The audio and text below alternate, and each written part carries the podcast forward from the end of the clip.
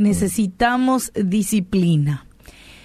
Un día dos escaladores fueron sorprendidos por una terrible tormenta de nieve en, en una cordillera en Escocia. Y después de la nevada que vieron caer desde dentro de un refugio, emprendieron la subida. De repente mi compañero, cuenta uno de los alpinistas, me agarró el brazo y me dijo con voz ronca, no puedo más. ¿Qué te parece si nos, nos echamos una siesta, descansamos un ratito? Y bueno, la tentación era casi irresistible.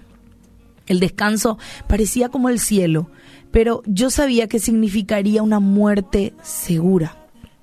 Pero, en contra de todas mis advertencias, mi compañero se tendió. Y solamente había una cosa que hacer. Le abofeteé firmemente en la cara. Y este proceder aparentemente cruel, ¿verdad? Produjo el efecto requerido, porque más tarde los dos estábamos tambaleándonos en una granja bien calentada. A veces, al igual que el compañero del alpinista, nos cansamos y deseamos quedarnos un momentito, disfrutar de ese reposo, pero es momentáneo, sin considerar las consecuencias que pueden existir. Si los alpinistas de esta historia se hubieran quedado a descansar, quizás no hubieran salido de allí con vida. Y en ciertas oportunidades, Dios va a tener que disciplinarnos para levantarnos del letargo en el que estamos, del momento dormido allí. Y seguramente no te va a agradar, pero Él ve mucho más allá de lo que nosotros alcanzamos. A ver, nos ama y desea que terminemos la carrera. Hebreos 12:11 dice lo siguiente, ninguna disciplina resulta agradable a la hora de recibirla.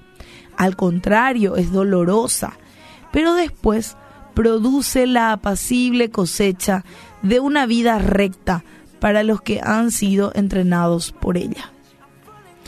Si sos entrenado por la disciplina, vas a cosechar. Vas a cosechar una vida recta, una vida que es agradable. Y puede que no sea nada fácil aceptar la disciplina, que te cause molestia, que te enoje, que te dé rabia, pero sin ninguna duda es necesaria para que alcancemos el propósito de nuestra vida y para no perecer en el camino. Y aquí eh, le hago pensar a los padres, los padres que disciplinan a sus hijos, ¿es porque son malos con ellos? es porque quieren lo peor para ellos, no, por el contrario, es que quieren lo mejor de lo mejor para sus hijos.